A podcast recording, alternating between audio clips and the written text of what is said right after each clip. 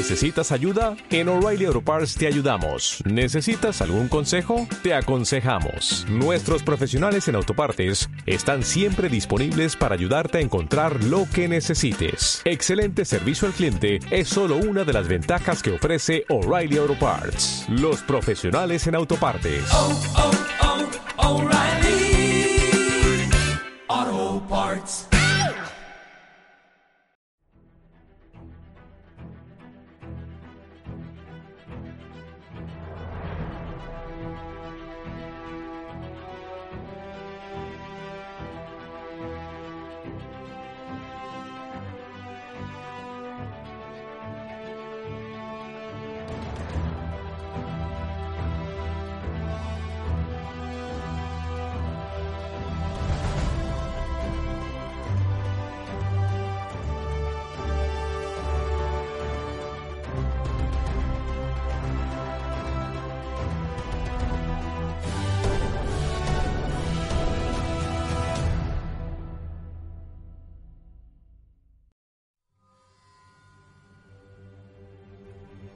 Muy buenas, bienvenidas, bienvenidos a Comic Hunter Podcast, eh, temporada 2, aunque parecía que no.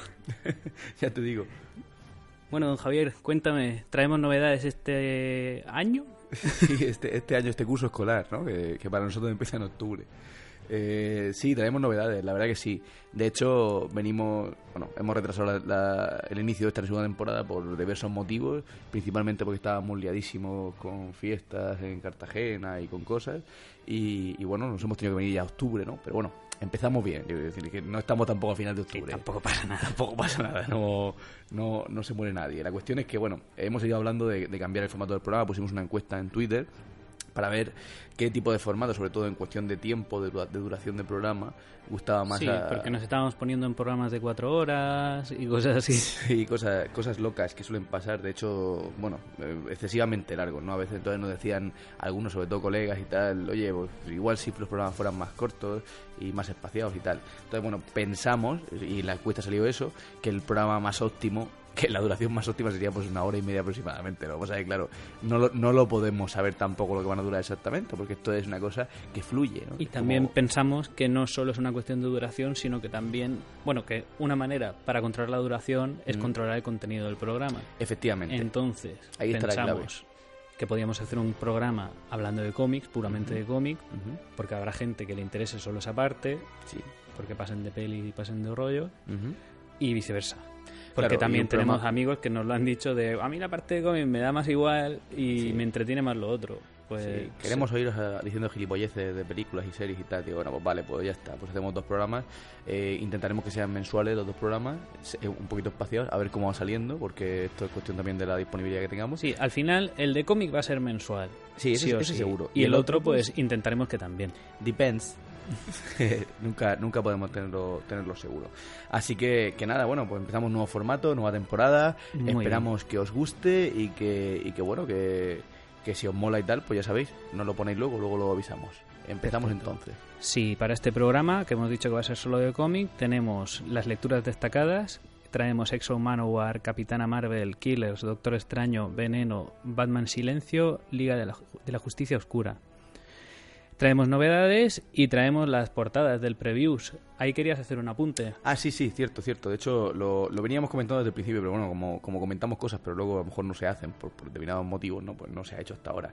Pero hemos querido siempre desde el principio, y creo que es buen momento para empezarlo, eh, como ya que, ya que tenemos que, que usar el preview, lo usamos en nuestra vida normal para pedir nuestros nuestras portadas y nuestros, nuestras series y demás americanas, eh, utilizar ese catálogo preview y esta sección de preview para hablar también de algunas novedades que a nosotros mismos nos molan y que creo que puede ser interesante para, para gente pues, que no esté tan familiarizada quizás con el catálogo y quiera pedir algo algo de Estados Unidos, ¿no? Algo, ya sabéis cómo funciona, lo he dicho 20.000 veces, lo pide y a los tres meses pues lo tienes aquí, ¿vale? Entonces, pues esa es la cuestión, ¿no? Vamos a intentar meter alguna cosilla, ¿vale? Eso, eso era, ese era el apunte. Bien, pues empezamos.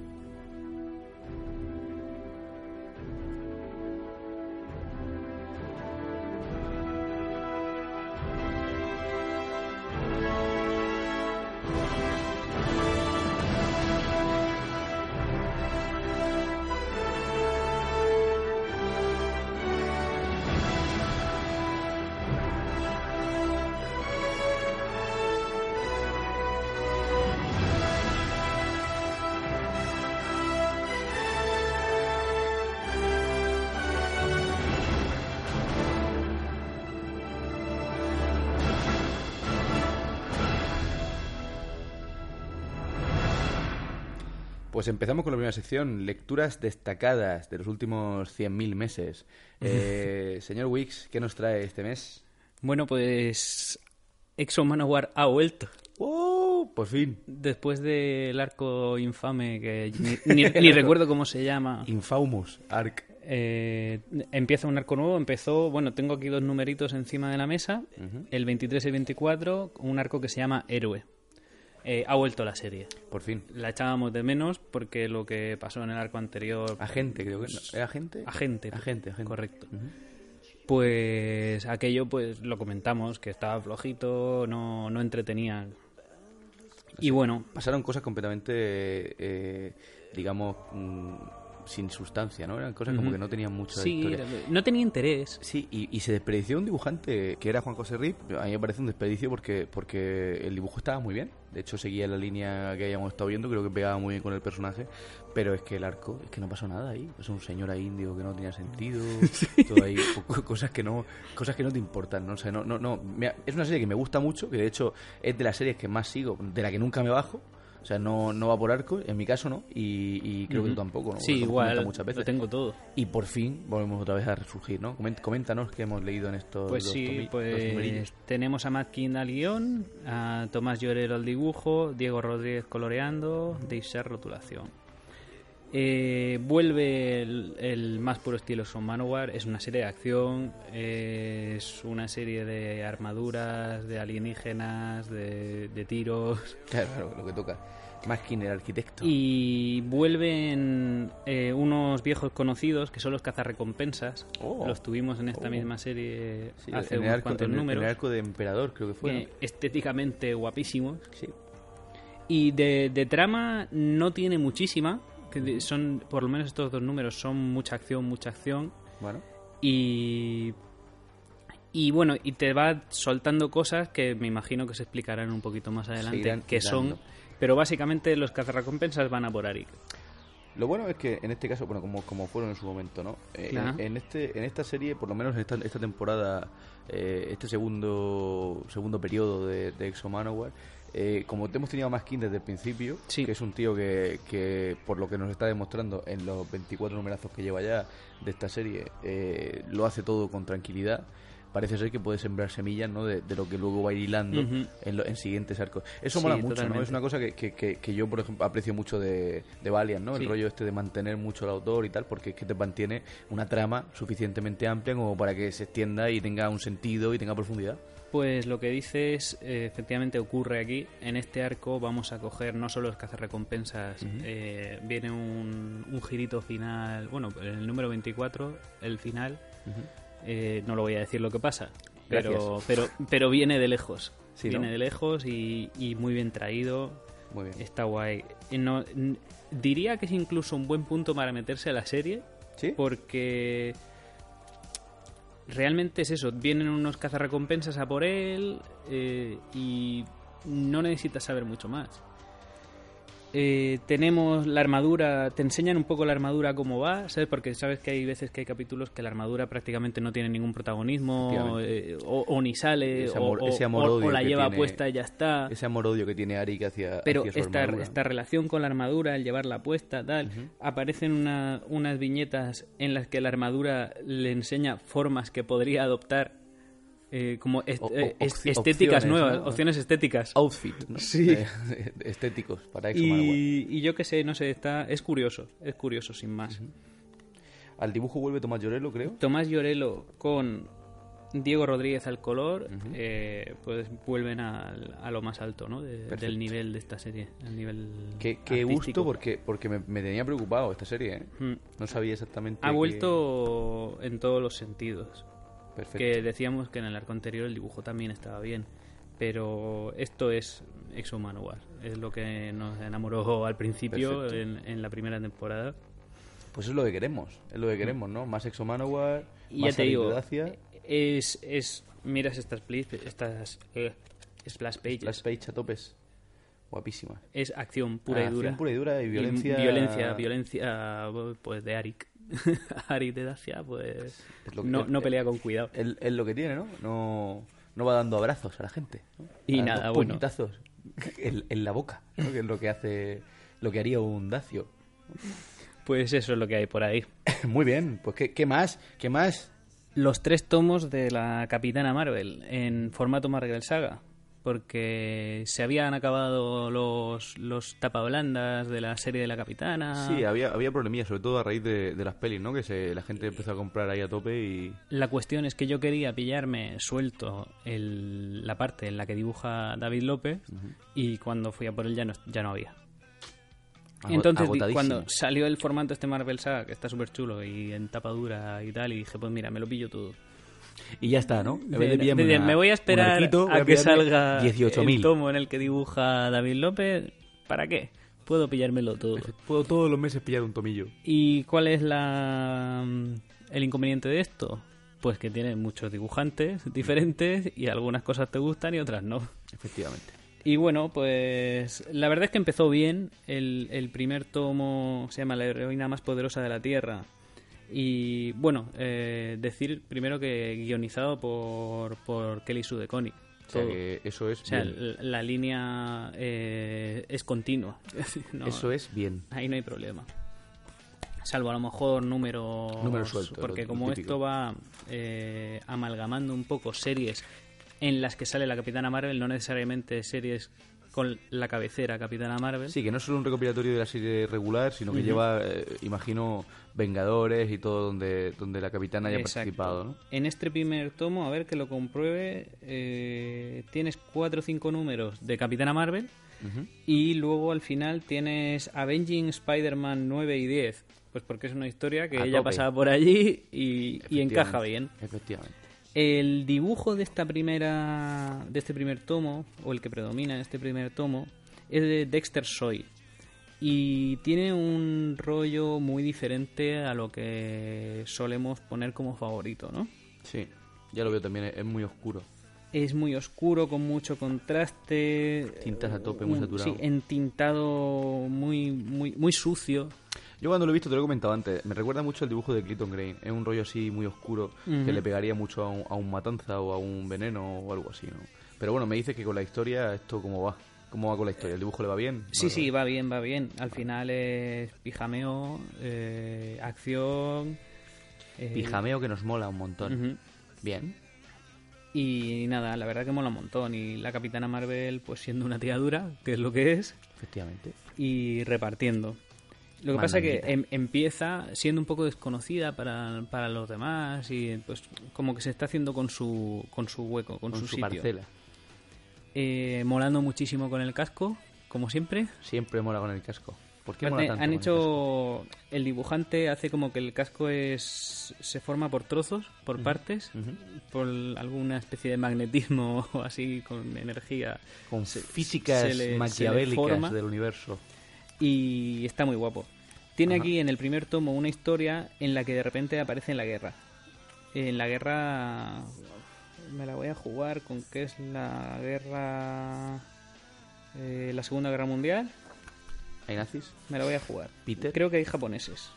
¿Hay japoneses? Peter? Que como llevo tres tomos, este ya me lo leí hace tiempo. Primera no es, segunda entonces. Segunda Guerra Mundial contra japoneses. Aparece una nave espacial. Eh, En- entonces Segunda Guerra Mundial, segunda. con eso, con eso tenemos Bueno, el caso es que una- cae, la evidencia. eh, aparece, no se sabe muy bien ni cómo ni por qué, en, en una especie de escuadrón formado por mujeres combatientes y, y pues revientan dice, la yo soy cara". la capitana Marvel y dicen, ah, eres capitana, pues a, capitanear. A, capitanear, máquina. Menos mal que no es la general Marvel, ¿no? Porque si no tendría un problema. Y nada, la historia esa está guay. Tenemos portadas de Terry Dodson, Terry Dawson ahí, a tope. muy chulas. ¿Qué características son las caras de Terry Dawson, eh? Sí, En cuanto las veo, sé que son, sé que son suyas. Está haciendo ahora muy buen trabajo en, en- o por lo menos a mí me lo parece, en Wonder Woman. A la Wondi le está poniendo unas portadacas en la etapa esta que estamos viendo ahora muy muy chulas. Luego luego hablaremos de ese tema también. Y bueno, luego pues lo que he dicho, hay un poquito de baile de dibujantes, algunos molan, otros no, pero bueno, la, la cosa avanza. De, historia está muy bien. Ok. El tomo 2 se llama Amanecer y aquí, a ver, déjame que lo compruebe un momento. Me parece que aquí es donde ya empezamos a mezclar series.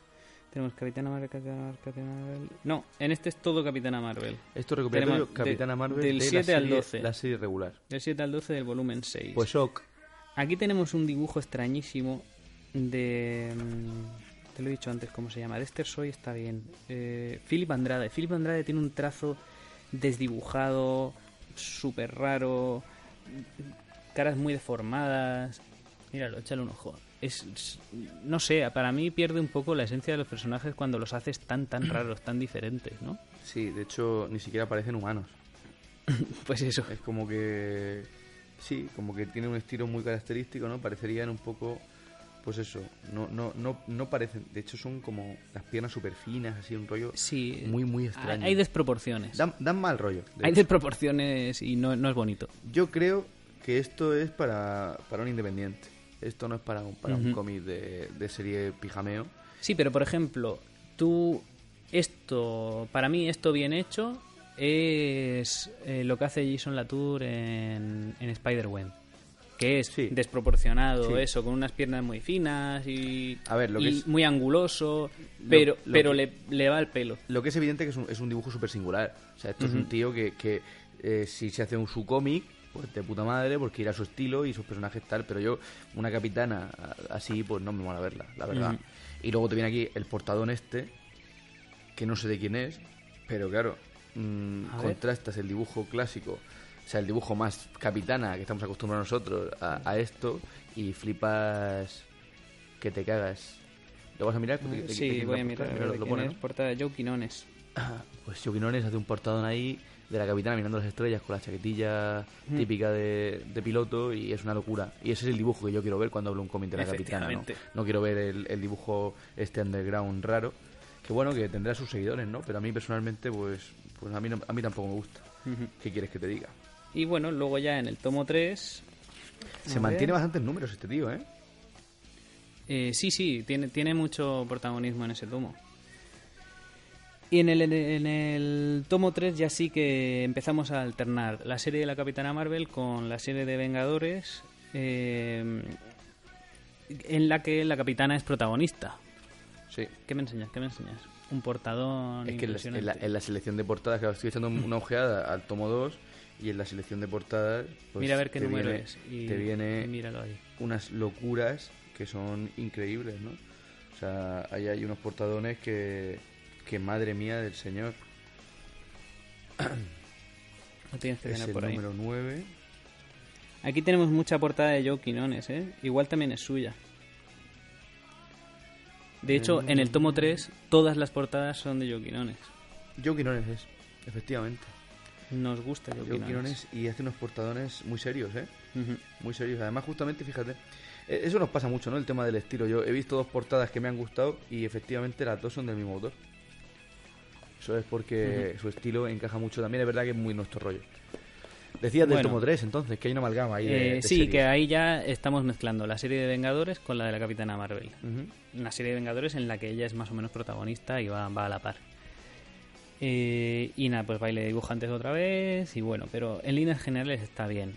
Eh, de historia, Kelly Sue Connick todo el rato, de principio a fin, y muy bien, nos, nos va enseñando quién es el personaje. Entiendo que va desarrollando un personaje que no está. Claro. Realmente el personaje está sin hacer. Empieza de nuevas, efectivamente. Efectivamente. Y, y nada, yo quiero seguir, quiero seguir. A mí me, Con tres que tomos ya. y me he pillado y tres tomos. ¿Qué te falta para David López? Uno o dos tomos, te faltarán como mucho. La verdad es que no lo sé porque no lo he mirado. Pero... Con David López, vamos eso, eso es locurón. Eso Mm. hay que tenerlo. Sí. Ese me lo pillaré yo también. Y nada, pues sí, a mí me parece que esta colección a mí me renta. Bien, ¿qué sale cada tomillo de esto, más o menos? Son Pues tapaduras, la verdad que la edición es, Son de estupenda, 20 ¿eh? euros. 20 De, de 20 euros es el último, 16 el segundo, 19 el primero. O sea, que está muy bien, de, muy bien de precio. En función del grosor. A ver si duran los precios estos y no se vuelve la gente loca. Bien, muy bien, pues ya tenemos dos cosillas. ¿Qué más? Vale, y la tercera cosa que traigo eh, viene de Estados Unidos directamente, pillado por previews. Viene directamente porque el otro también viene de Estados Unidos, pero, pero pasa por, por traducciones. Efectivamente. Efectivamente. Recomendada por Fernando Dañino, Efectivamente. Killers de Fernando Dañino. Oh, oh. la verdad que estuvo, estuvo fino ahí, Fernando. Sí, sí, sí. Me, me, me pilló al vuelo. Le Mm. dije, a mí me gusta Ninja, no sé qué. Y me dijo, oh, pues yo estoy dibujando ahora una serie que tiene que ver y tal. Sí, esto hablábamos que lo estaba dibujando en, en mayo, ¿no? O, o que había terminado incluso la serie en aquella época, Eso ¿no? fue hace mucho. Sí, hace, hace un montón. Hace mucho. Bueno, la serie es de B. Clay Moore y los dibujos son de Fernando Dañino. Esta serie de Killers está relacionada con... Bueno, desde Valiant. Viene con el... En el mundo Ninja, ¿no? Está relacionada con el universo Ninja, pero viene de antes. El, el programa Ninja del MI6 de, de Reino Unido De super ninjas, asesinos. eh, son killers. es que ellos en su servicio secreto tienen un ninja cada vez. Entonces empezaron por el ninja A, luego el ninja B y ahora vamos por el ninja K, que por eso es ninja. Y esta serie va de que una de las ninjas que perteneció al programa, eh, que se la daba por muerta, a su pareja, a su mujer, la matan. Y, y- y ella se lo encuentra cuando vuelve a casa, que han matado a su mujer. Y dice, pues esto es que han venido por mí, pues por aquello de haber sido una asesina internacional. Tiene toda la pinta. Igual tiene algo que ver. Pues sí. y, y empieza a investigar, empieza a buscar a otros miembros del programa, otros ninjas, y, y efectivamente ahí hay algo detrás, hay alguien que se los está cargando. Y va de eso. Va, va de, de esta, A mí- ninja. A mí no me, no, no, no, me- se me va la, la idea a Polar, ¿no? Por eso es la misma historia, ¿no? De, Sí. de ex agentes, ex asesinos. Sí, claro, y de hecho lo primero que piensan es que es el propio MI6 el que está eliminándolos, como pasa en, en Polar, que es Sí. la agencia de estos asesinos la que se los quita en medio para no pagarles el, la, la el retiro. jubilación, la jubilación. Sí. Pero es de hecho sí, es, es una de las posibilidades que se plantean, que sea el propio MI6. Entonces pues van, van a por ellos, van a, a por a por Colin Colin King, Colin King. ¿Me estoy liando hoy? ¿Colin King es ninja? ¿O Colin King es su contacto en el MI6? A mí me suena que es ninja. ¿qué? Yo es que he leído muy poco de ninja. Espera, lo voy a mirar. Pues sí, la verdad que, el, bueno, y las portadacas de Fernando, porque aquí hay como Valiant suele darte, sobre todo en estas, en estas eh, series cortas y tal, eh, tres o cuatro variantes, ¿no? Cada mes. Y veo que te has, te has tirado por las, de, por las Sí. del propio Fernando, ¿no? Me estoy haciendo con, con las que me han parecido más chulas de cada, de cada mes. Ahora mismo llevo dos. Y eso, la del número dos es, es de él. Es Fernando, Fernando a tope. Joder, no encuentro el este. Bueno, el caso es que el- la asesina esta lo que hace es contactar con el con el contacto del MI6 de Ninja para interrogarle de qué va esto.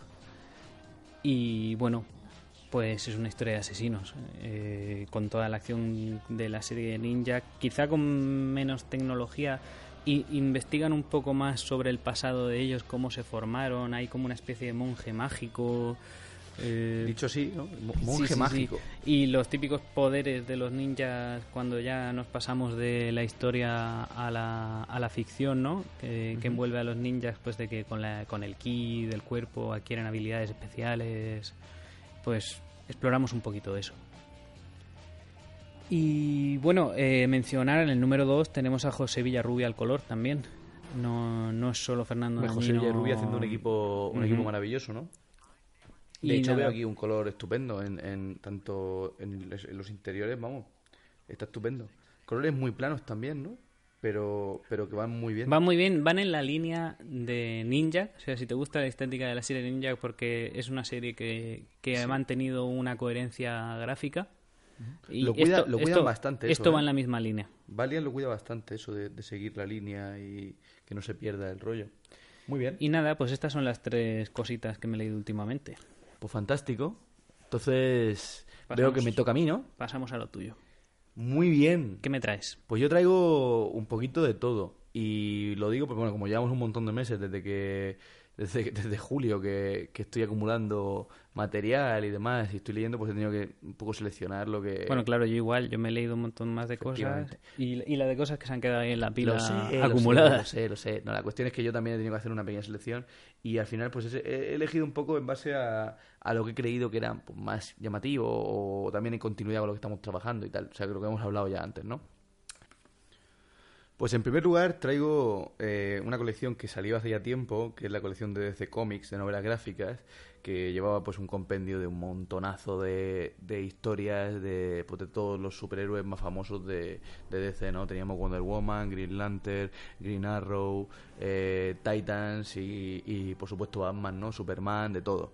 Pues en esa colección, eh, el primer número que no sé si costaba unos 2 o 3 euros, una cosa así irrisoria, era el Batman Silencio parte 1 y el número 2, que también salía por unos 8 euros, 8 o 9 euros, eh, era el Silencio parte 2. ¿no? Esta recopilación de, al final no son 12 números o una cosa así, eh, pues salía mucho más cara en el formato de CC normal y, y es una historia eh, muy, muy, muy de tener en cuenta para tener una biblioteca, ¿no? Entonces, por eso eh, optamos ambos, ¿no? Por, comprarla, porque además es una tapadura que está Hombre, bien. Había que aprovechar la oportunidad. Efectivamente, y a, a mí es verdad que no me gusta comprar colecciones. No, a mí tampoco. Pero es cierto que esto, oye, pues mira, no queda mal, porque además si juntas los dos tomillos por detrás, ves la carilla ahí de Green Lantern, que se forma eh, prácticamente entera, ahí con un dibujo de, imagino que es de, de Alex Ross, probablemente, ¿no? Por el estilo que tiene, y queda bien, o sea, realmente no queda... Tú te consuelas un poco con eso. Yo me consuelo A mí me da, a mí me da, Sí, ¿no? Me da un poco llantera, ¿no? me da el toque de la No, pero no estantería, queda mal, pero no queda mal, no queda mal, yo qué sé. No, no, no es horrible. No es horrible para nada. Podría ser peor. Podría ser espantoso, ¿eh? Quiero decir, no, está bastante bien. Y al final te sale un precio muy, muy, muy, muy asequible, ¿no? Para la calidad que tiene eh, la edición. Entonces, bueno, pues me, me los he leído. eh, son historias ya de principios de los 2000 y, y, son, y es una historia, la verdad que está muy chula, es muy interesante, ¿no? Ya está muy, muy bien recomendada, la verdad, lo había, había oído de esta historia Sí, mucho. sí, Batman Silencio Es un eh, es un lo, hemos oído todos. Efectivamente. Eh, lo guioniza Jet Loeb, que es un viejo conocido de, de los mundillos, sobre todo DC. Eh, dibujo de Jim Lee, o sea que, que no puede fallar. A la tinta Scott Williams y el color Alex Sinclair. Son todo gente de primerísimo nivel, ¿no? Tenemos un guion de, Jo- de Jet que se desarrolla una historia eh, conclusiva en esto en este arco, ¿no? Entero.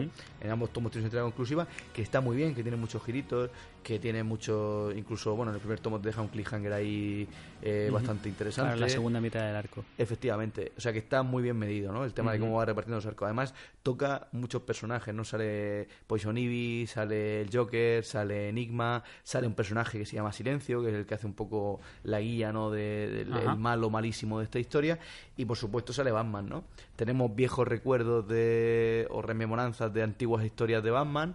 eh, de, bueno, tenemos la- una muerte de la familia parece bastante bastante importante el peso en la historia, ¿no? Se, se recuerda un poco el trauma de de el señor Wayne en, en este sentido. Sale Nightwing, sale Cazadora, salen personajes que, a- que no veíamos hace, hace tiempo, por lo menos yo no estoy acostumbrado a ver, y la verdad que son muy interesantes.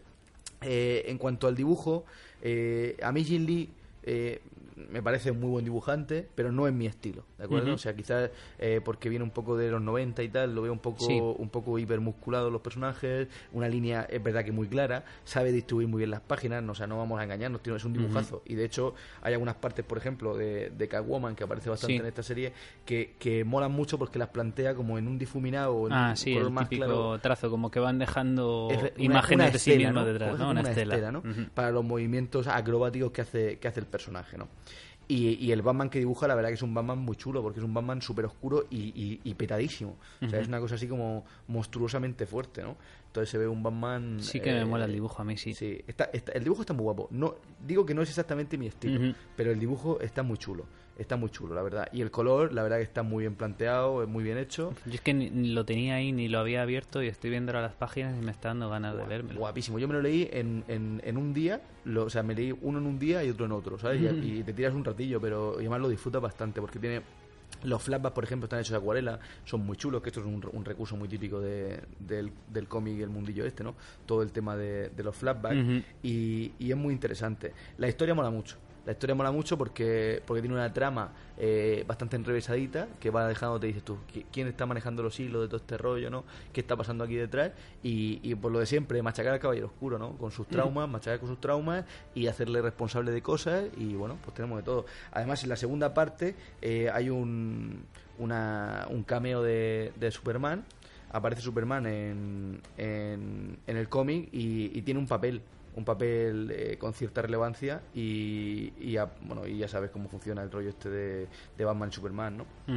Entonces, pues sí, eh, yo lo recomiendo bastante, me ha gustado y, bueno, es una historia clásica que hay que tener en estantería. O sea, que, que si alguien quiere pillarlo, de hecho, eh, todavía creo que está, hace un, ayer creo que fue, fui al, al kiosco donde lo compré y había opción de pedir. O sea, quiero decir, que está ahí la opción y yo creo que por eso lo he traído también, ¿no? Porque es una historia clásica, es el momento quizás de, antes de que se acaben, eh, decir, oye, pues mira, pues por estos 14 Seguimos entonces también con, bueno, dicho esto, seguimos con DC, eh, con una, una colección que ahí me está molando muchísimo y que además pasa bastante desapercibida, creo yo, ¿no? Por, sobre todo por los digamos los, los canales normales de comunicación Ajá. de cómic, ¿no? Por eso también elijo también este tipo de cosas, porque leer de mainstream leo bastante también. Entonces, pues esto quizás es un poquito, siendo mainstream, es un poquito más desapercibido, ¿no?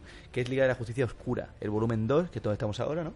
Y, y que llevamos ya eh, cuatro tomillos, si no me equivoco. Es Wonder Woman protagonista en esa serie, ¿verdad? ¿Es Wonder Woman protagonista de esa serie? Sí y, y sí.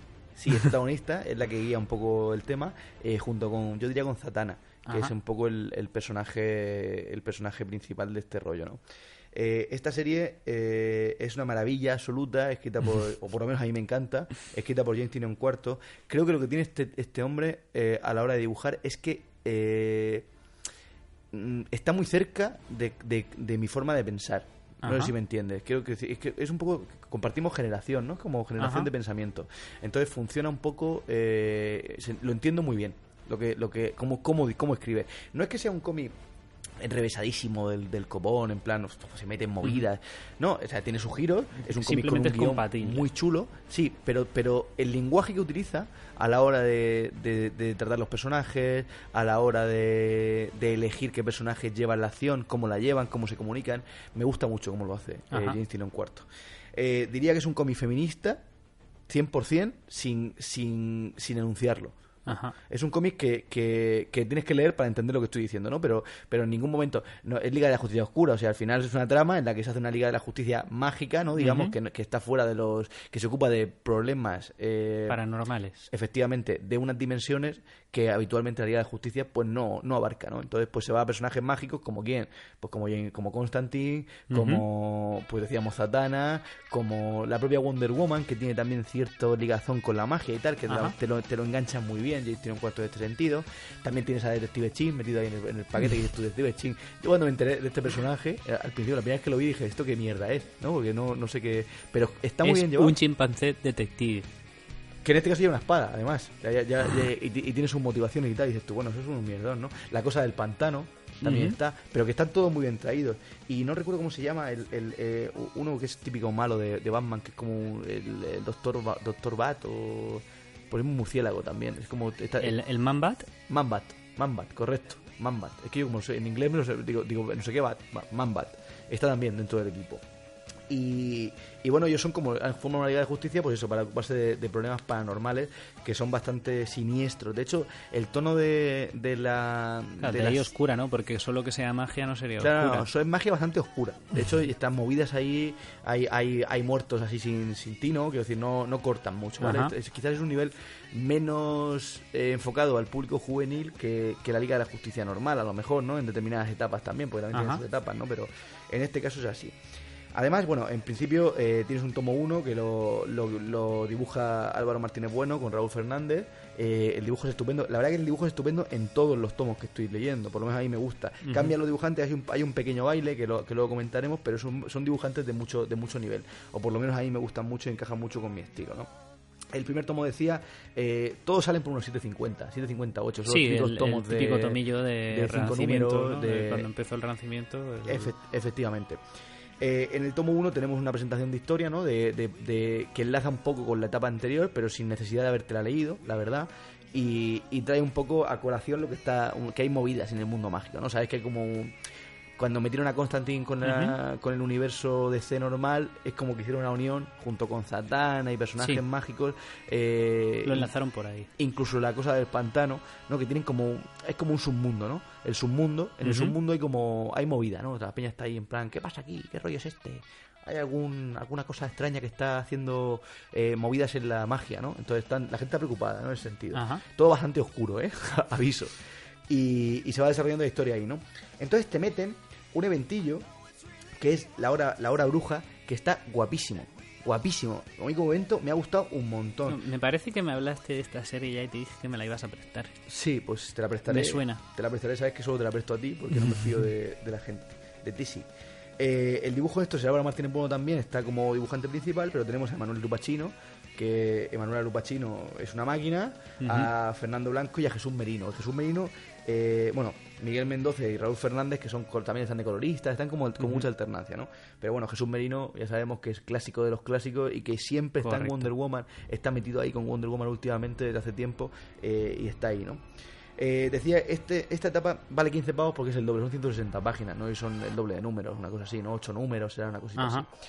Y, y es súper interesante, la verdad, porque te trae toca mucho palo de Wo- Wonder Woman es la que la que dirige el tema, ¿vale? Entonces eh, toca mucho el palo de, de mitología, mitología de las Amazonas y, y lo engancha un poco con el por qué Wonder Woman está ligado a esta liga de la justicia oscura, porque realmente Ajá. Wonder Woman es un personaje que, que tiene superpoderes, pero que le vienen de dónde le vienen, de dónde viene ese rollo, ¿no? Es como Ajá. hay una unión con la magia ahí. Eh, y veremos que son las mujeres, los personajes femeninos, en toda la Liga de Justicia y especialmente en este en este evento, los que los que llevan la voz cantante y los que dirigen el- la trama, ¿no? Con total naturalidad, quiero decir, no hay nada forzado. sí, Eso es lo que más me gusta de Justinian, ¿no? Que no que no es nada forzado, es como total naturalidad, pues son las que están mandando el bacalao porque son las que corresponde hacerlo, ¿no? Sí. Pues Constantine es un outsider, la cosa del Espartano ni siquiera es un, es un ser, ¿no? Entonces, pues hay cosas ahí que, pues lo lógico es que lo guíen ella todo, ¿no? Satana y, y Wonder Woman. Guapísima esa historia. Y ya nos planta la semilla, eh, porque claro, eh, eh, lo que le pasa a Jason en cuarto es que es muy bien, muy buen guionista, porque, por, lo menos a mí lo parece, porque va sembrando semillas eh, a lo largo, incluso te hace un evento, pero en el evento es autoconclusivo, tú puedes leerlo perfectamente, ¿no? Y termina, pero hay, eh, te, te van sacando personajes nuevos y movidas que están desde el primer, desde el primer tomo eh, y, y van a seguir desarrollándose los siguientes, ¿no? Ajá. Hay un nuevo, unos nuevos enemigos que dan un mal rollo tremendo y que, y que, y que es lo que con lo que se va a enfrentar la Justicia Oscura, ¿no? Y entonces en esa línea estamos, ¿no? Seguimos ahí a- al pie del cañón con los tomillos que han salido y, y recomendándola al 200%. Muy bien. Y bueno, pasamos a, a otras editoriales. Seguimos con otras editoriales y, y como no, hoy teníamos que hablar de, de Marvel, ¿no? Eh, yo sigo un montón de series regulares y, y comentamos, no sé en qué programa fue, en el primero o en el segundo, comentábamos que, que leemos, ambos leemos o leíamos Veneno, ¿no? Eh, en este sentido, no sé si me quedé en el tomo 7 o el 8, la última vez que comenté, pues a partir de ahí he hecho un- una relectura de algunos números y, y me he leído por los últimos, estoy, estoy al día ¿no? con la serie, hasta, hasta octubre creo que estoy. Eh, Veneno sigue una línea que, que me parece muy muy acertada, de hecho es un cómic que ya sabemos que, que está súper súper bien visto, ¿no? súper bien valorado por todo el por todo el mundo y además tiene mucho sentido, ¿no? Porque el guion es estupendo y, y sigue, sigue la misma línea durante todo el tiempo. Ahora, en el número 9, por ejemplo, te meten un Web of Venom que creo que lo guioniza, eh, bueno, lo, lo siguen guionizando eh, este, ¿cómo se llama? Donny Eh, Donny Cates, Donny, me tenía la cabeza. Donny Cates, pero cambia, hay un baile de dibujantes ahí, ¿vale? Entonces eh, cae, cae bastante. Yo no sé qué pasa con Marvel, que, que cuando meten últimamente dibujantes de relleno, lo voy a comentar también en el siguiente cómic que voy a comentar, creo que, que no saben, o por lo menos no eligen eh, un dibujante que sigue la misma línea que el anterior, ¿no? Entonces te mete un dibujante, no sé si es Frantieri o alguno de estos, y, y, y baja mucho el nivel de- del cómic, a mí me lo parece, ¿no? Además te mete un Wet of Venom ahí con un, con un Carnage, que a mí me ha gustado, el Matanza, metido ahí. Yo aproveché que había el cambio, Sí. eh, que iba a venir huevo bueno y no sé qué, y fue cuando me bajé de la serie, Claro. porque me estaba reduciendo grapas y, y fue ahí donde corté. Dije, mira, viene una serie que ya no es lo mismo, corto aquí. Claro, no, no era mal momento para cortar, la verdad. Pero bueno, que, que el- A ver, es que... mm, haya- Estamos teniendo aquí numerillos en los que sigue la historia general, eh, que es una profundización de tanto del personaje de Venom como del universo Venom mitológico, de todo el entramado de, de veneno como, como del ser humano que hay detrás también, ¿no? Ajá. que, que me parece súper interesante y súper bien hecho. Pero te están metiendo también, pues eso, huevos Venom, por ejemplo. Pues no está mal, porque a mí, a mí Matanza me mola. Y aparte, engancha con el Matanza USA que comenté en el programa anterior y, y- y engancha totalmente. Quiero decir, viene desde ahí, Ajá. justo cortar ahí, entonces sigue ahí. Y yo lo he entendido bien y me ha parecido guay. Pero bueno, me parece un poco rellenazo ahí, no sé, no, no... Es verdad que como ha vuelto Matanza, pues lo tienen que meter, ¿no? Además, lo, e- irá metiéndose en la serie y tal. Claro. Pero en este sentido todavía son números que los veo yo un poco Lo despegados. que pasa es que yo creo que el problema ha sido ese, que lo han metido en la serie regular como esto es veneno. Y no, esto era otra serie que tiene que ver, pero que No es que no han querido sacarla por otro lado Efectivamente. pues Y te- para, y te- que no meten- venda Y te, para lo, te lo meten ahí. la sacas y no la venden pues te la meto aquí en la, en la serie principal y así ya cuando luego los personajes que salen en esta serie salgan en la serie principal pues ya no estás perdido Efectivamente. Pues sí, y, y eso es lo que me ha pasado un poco. Entre el baile de dibujantes un poquillo y, y, y las nuevos, los números estos, pues no, no estoy muy convencido. Luego tenemos el Veneno 10, 11 y 12, que son tie-in de, de la, del De la Hueso Guerra Rian, de- de la Guerra de los Reinos, eh, que a mí me están molando. Que no lo guioniza, hemos cambiado a Donny Kay por Cullen Boone, que yo entiendo que luego volverá Donny Kay a seguir guionizando su serie. Y, y la verdad que lo está haciendo bien. Yo veo un- una cosa guay. Vuelve Coelho al dibujo. Que... tiene verdadera relación con la guerra de los Sí, sí, reinos total. No pasa como en otros que comentaremos después. Sí, de hecho, no solo eso, sino que es la visión de, de, de Veneno de, del, del conflicto este, ¿no? Él se ve, justamente lo enganchan que la serie regular está en, en no sé, en Nueva York. O está en Nueva York y, y- y explota allí el mundo, ¿no? Aparecen los ejércitos estos, que ya comentaremos, y, y cómo ve él esa... Cómo lo, cómo lo vive, ¿no? Cómo, cómo, cómo combate, por qué se involucra y tal. Y está muy guay, porque de de hecho, eh, una cosa destacable es ver a, a Veneno transformar un guerrero acardiano, ¿no? Una cosa así muy loca, que, que mola bastante, ¿eh? A nivel estético. no si molar tiene que molar La verdad que está muy guay.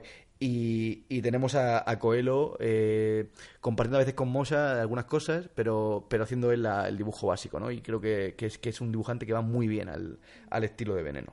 Entonces, pues nada, estamos ahí con los tie y, y esperando a que, a que a leerme el 12, porque me he leído el 10 y el 11, y el Ujú. 12 como salía este mes todavía no lo he recogido, así que estoy ahí a espera. Pero me está gustando, la verdad, porque me está gustando el evento, evento que iba a traer este mes, pero que no traigo por, por varios motivos, principalmente porque no me he leído el 4 y creo que al ser cuatro números nada más hay que verlo en perspectiva. Sí. Eso me parecería absurdo comentarlo antes. Y segundo, porque hay varias cosas que quiero, que quiero criticar también del evento y, y que han surgido en el último número. Entonces, claro, voy a esperarme un poquillo a, a comentarlo el siguiente programa, lo traigo seguro porque además hay que comentarlo porque es un evento que está estupendo. Es una maravilla. Pues ya me cuentas. Y hay que verlo, ¿vale? Eso por ahí. Y pasamos al último que he leído ya este mes, o por lo menos que traigo, ¿no? Que es Doctor Extraño. Que también lo dejé como en el 5 y, y me, me he releído del tirón todo hasta, hasta el último que, te- que tenemos ahora, ¿no? Antes, Con- cuando me has dicho Doctor Extraño, te lo estás leyendo y digo, sí, sí, lo tengo, lo llevo al día, menos el último número, ¿no? Me parece. Sí. Y dice, ah, vale, entonces puedo hablar de él. Y digo, sí, puedes hablar. Lo que pasa es que yo me lo leí como hace. No me acuerdo ya. Hace Y no me acuerdo. mil años. Así Pues sí, que de me puede nos quedamos- refrescar la memoria. Creo que nos quedamos en el 5 o en el 4 cuando comentamos. Y, y van por el, por el 11 o el 12. Llegamos ya casi un año de, de publicación. Bueno, eh, Doctor Extraño 6. Eh, rellenón, increíble. De hecho, ¿quieres ver un buen relleno de un cómic y tener ejemplo? Oye, mira, pues tengo, soy profesor de cómic y quiero, y quiero explicar lo que es un relleno de cómic. Pues cómprate el número 6 de este, ¿por qué? Porque lleva un dibujo de Jesús Said, solo él, que es la locura máxima, o sea, portada, interiores, color, tintas, todo lo hace él y es la puta locura de la vida. Y, y sigue, sigue estando dibujado, eh, guionizado por Wade. Y está muy bien la historia, es una historia que, que dices tú, pues muy bien, ¿sabes? Bien, la historia muy bien, ¿no? Pero, pero me has contado aquí una cosa que, que es como que, Pero, bueno, Este es el número este que era especial y que traía como No. varios números juntos. de ese vamos a hablar ahora. Ah. No, este es un número anterior que es como hemos terminado arco, eh, Mark Wade necesita tiempo para sacar eh, las ideas del siguiente arco, Vale. entonces te mete aquí una historia que llamaría yo de, de vecindario. Es una historia de vecindario de Doctor Extraño. Vale. ¿Vale? Entonces, pues recomendable a nivel, pues si estás coleccionando la serie, si no, no te lo compres, a no ser, a no ser que quieras explicarlo, ¿vale? Y el dibujo, la verdad, que solo por el dibujo ya merece la pena, ¿eh? Porque Jesús ahí es, es, es perfecto, dibujo- de verdad, yo no sé, tengo varios dibujantes preferidos, ¿vale? Pues. Jesús Said, eh, a nivel eh, ejecución de dibujo, me parece una, una, una locura, de verdad, ¿eh? O sea, qué dibujo más perfecto, qué Doctor Extraño, qué Steven Extraño más, más bien hecho y más, y más bien diseñado, porque además el traje nuevo lo ha diseñado él, y es que es la puta locura, ¿eh? Es la puta locura, a mí me, me está flipando. Vale, pasamos al 7, que es el que tú comentabas especial, que es el especial Sí. 400 USA. Ese. Eh, Se explica un poco también en, en la parte, Panini lo explica, ¿no? Eh, el tema de, de que por qué ese 400 USA, ¿no?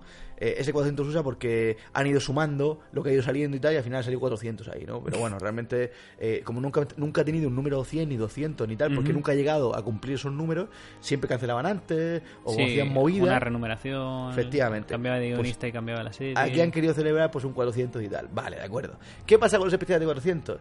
Pues que tenemos una historia principal, que está bien, que es la historia de siempre, dibujada Claro, que es la grapa que tocaba, ¿no? Efectivamente, dibujada por Sai, también completo, muy bien. Y todo lo demás, pues son historietillas de otros dibujantes que a mí, pues, mm, no me molan. O sea, todo lo bien Ujú. dice Wade, ¿eh? Las historias cortas también. Eh, son, son dibujantes como de estilo antiguo. Es eh, Batch, eh, Giz y Nolan, Campbell. Son como eh, dibujantes y coloristas eh, de estilo muy clásico. Y a mí, pues, me- además me choca. ¿Ves, ves el dibujo de Sai en el primer número Claro. y pasas al siguiente y dices, tu madre mía, este señor. Esto es el ¿qué te ha- mismo cómic. ¿Qué te ha pasado, Steven? ¿Sabes? ¿Qué Porque esto está eh, encuadernado en, en el mismo formato. Efectivamente. Que no es que estén. Vamos a ver, yo no voy a criticar y voy a decir, oye, qué mal que están, qué tal, ¿no? Pero. No, es el cambio. El cambio es lo sobre que te todo choca. ese cambio clásico. Es como si te abres, eh, eh, eso, te abres un, un cómic de Jesús Sai de Doctor Extraño y luego te lees eh, pues el, eh, un clásico de Doctor Extraño como el de el de los Hechiceros Supremos, ¿no? Sí. Pues de hecho uno de los dibujantes que sale es de los Hechiceros Supremos. Pues es otro estilo completamente distinto y muchísimo más clásico, muchísimo más... No sé, me rompe un poco, ¿no?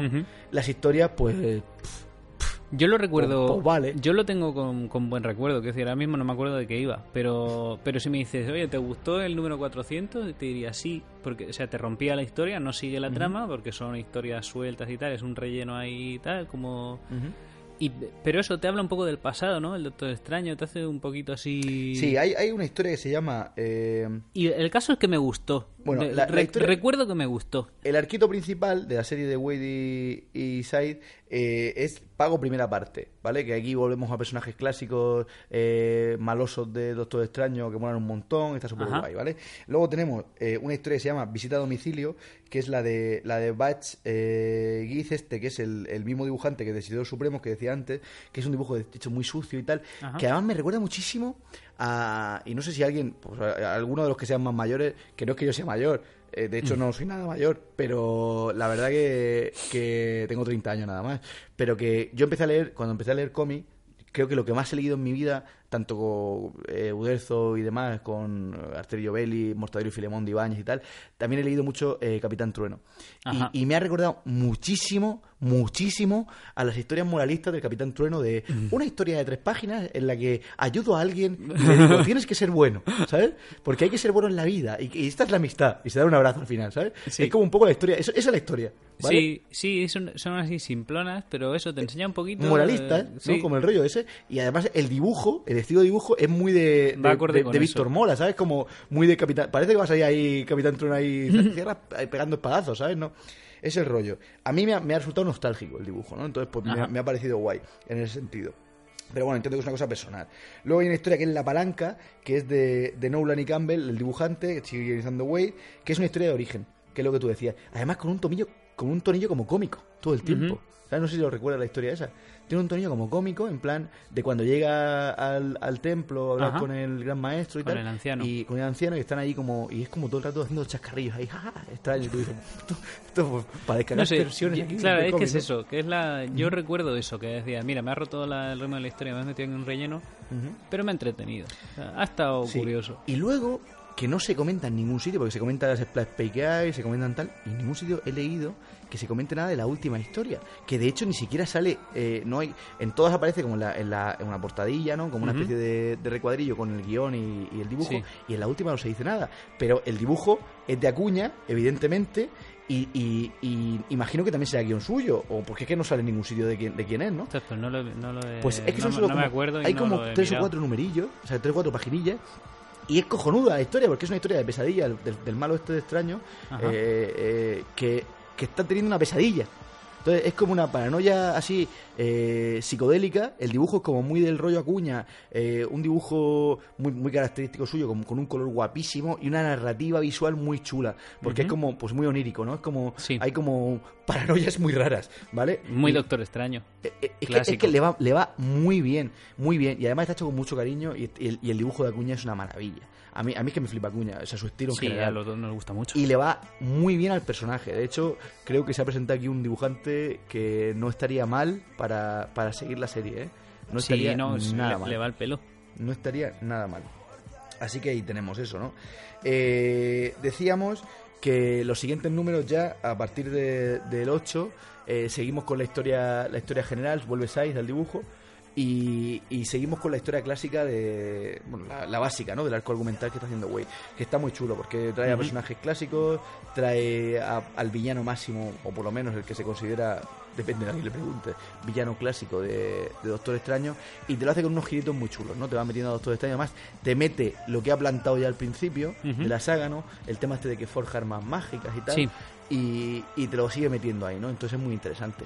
Y luego ya pasamos a un arco nuevo que sigue estando este arco, no se cierra porque el arco realmente termina, pero pero claro, como, como pasa mucho con los villanos de Marvel, ¿no? Que como que Sí. está expulsado, pero sí, no... que hay veces que el, el arco no implica, el cambio de arco no implica un cambio total en la Efecti- historia, en la serie. Eh, efectivamente. La serie continúa. ¿Y quién aparece? Pues lo voy a decir porque salen todas las portadas. El puto Galactus.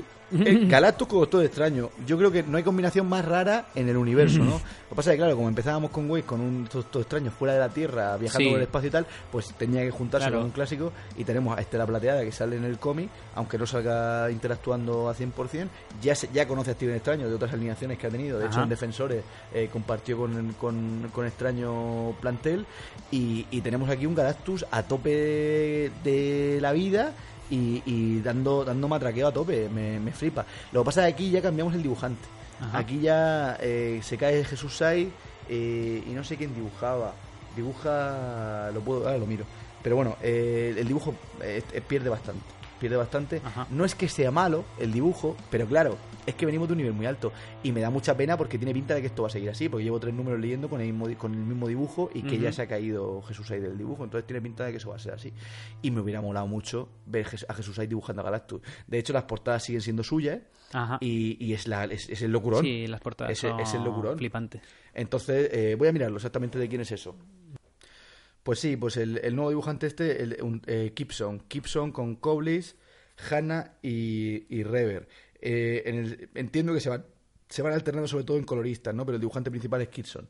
Eh, que ya te digo, no es que sea malo, pero claro, es que al lado de Jesús, eh, pues todo es poco. Entonces, pues se me queda un poquito corto. Y sobre todo porque me hubiera molado muchísimo ver, ver a Jesús dibujando, dibujando esto. Que este arco es que es impresionante porque es un arco espacial con muchísima cabida a grandes dibujos, ¿no? Entonces me hubiera molado. Pero bueno, eh, no ha podido ser, pues ya está, no pasa nada, ¿no? Ya, a ver si volviera. Quiero comentar también antes de que se me olvide, porque lo estoy leyendo ahora mismo. Lo hemos comentado antes. Ah, sí. Eh, esto de la guerra de los reinos se acerca y dices tú, oh, pues será un tie de, de Doctor Extraño. Pues nada que ver, no sale nada de la guerra de los reinos ni nada, ¿eh? O sea, no os penséis que. En la portada lo pone, pero es mentira. Pero es mentira. es una falsedad absoluta. Y voy a demandar a Panini por esto. No, pero en serio. eh, una serie muy recomendable. Que va a terminar además, creo, en breve, porque lo comentaremos en previews. Empieza nueva etapa de Doctor Extraño Ajá. y de cero, además. O sea que, que, que además guioniza Wade otra vez, cosas raras de la vida. Que eso es extraño, que una. Pues sí, o sea, la serie acaba, renumeran y sigue el mismo guionista. Sí, es como muy raro. Pues Pero bueno, ok. luego, luego lo comentaremos. Y con esto termino yo mis cómics del mes. Muy bien. el mes pues. que viene más. Y Guerra de los Reinos a tope. Eh, Team Thor, eh, hashtag Guerra de los Reinos pu- punto com. ¿De acuerdo? Todo genial. Pasamos a la siguiente sección entonces, ¿no? Señor Sí. Wicks, Vamos allá. adelante. I feel